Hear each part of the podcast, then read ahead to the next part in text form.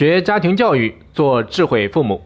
大家好，我是大黄蜂，欢迎大家来到智慧父母学堂。学习是很多人一生都绕不开的一个话题。除了那些没有机会读书的人，其余的每个人几乎都是拿出十年以上的时间在校学习。十年磨一剑呀，除了学习，我们几乎很少会专门拿出十年以上的时间去专门做一件事情。凡是那样去做的。往往都取得了一定的成就。就比如说那些把学习放在一边，专注的打王者荣耀的孩子，几乎都奔着最高级别荣耀王者去了。人家和朋友聊天的时候，对方问他是哪个级别，他清清嗓子说荣耀王者，对方当场就给跪了。树小的有眼不识泰山，在下倔强青铜向荣耀王者致敬。所以你看，不怕朋友是学霸，就怕朋友太专注。自从隋朝创立科举制度以来啊，学习一直被当成是一条光宗耀祖、安身立命的高速公路。直到今天，依然是很多没有实力、没有背景的中下阶层的孩子咸鱼翻身的重要途径。所以，我们总是能够听到父母不厌其烦地跟孩子说着学习的各种好处。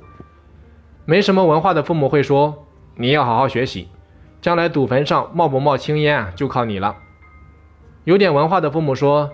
书中自有我的世界，书中自有王者荣耀。比较土豪一点的父母说：“你要好好学习，将来才有机会开玛莎拉蒂，住海景别墅，迎娶世界小姐。”可就是没有听到哪个父母说：“你要好好学习，将来才能够痛痛快快、无所顾忌的玩王者荣耀。”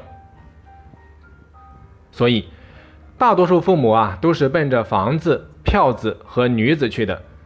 可两千年以后出生的孩子啊，往往都不太缺房子和票子，至少有嘛。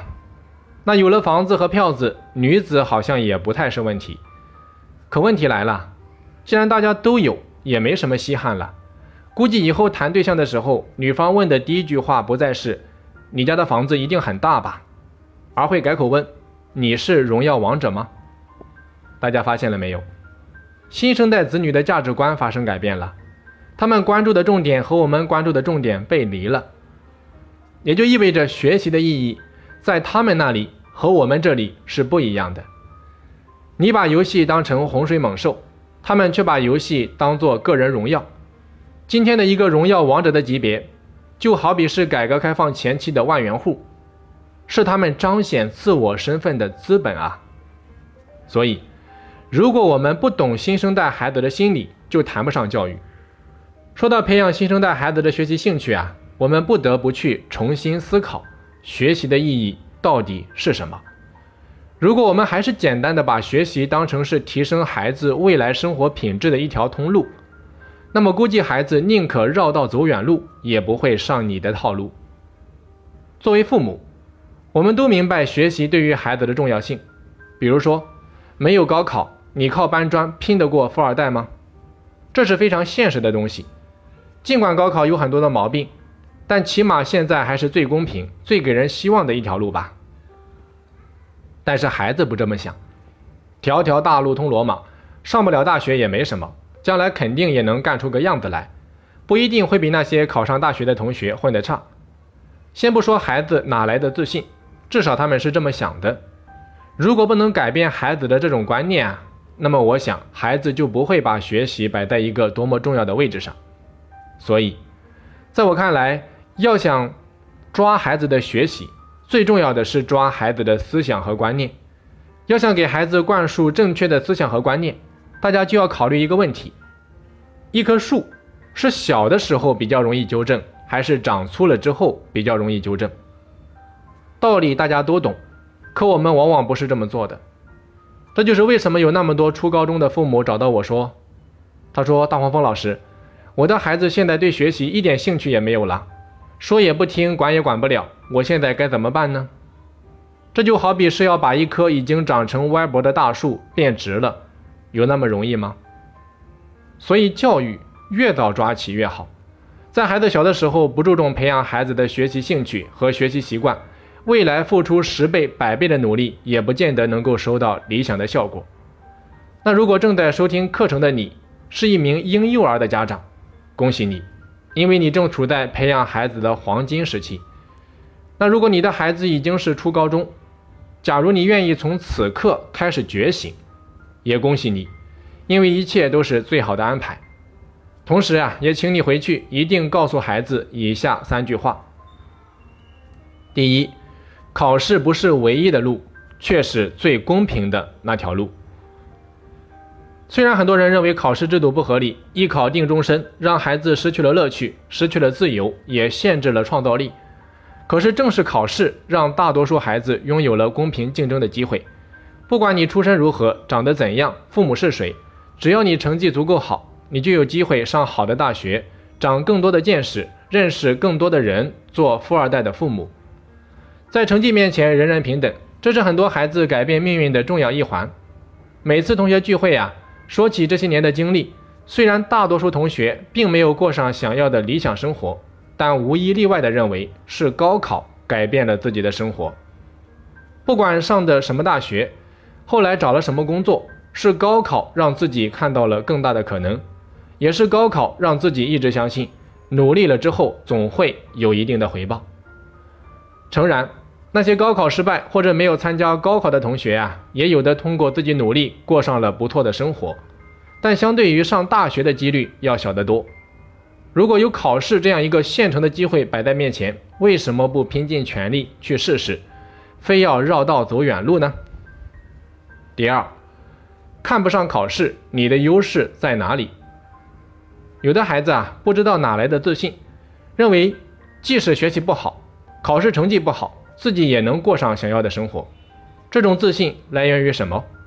是综合素质还是你的见识？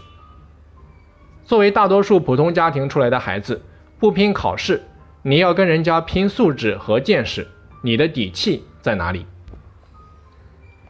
第三，考试都考不好，你凭什么觉得自己行？考试啊是一个筛选机制，在这条道路上必然有人闯过去，有人闯不过去。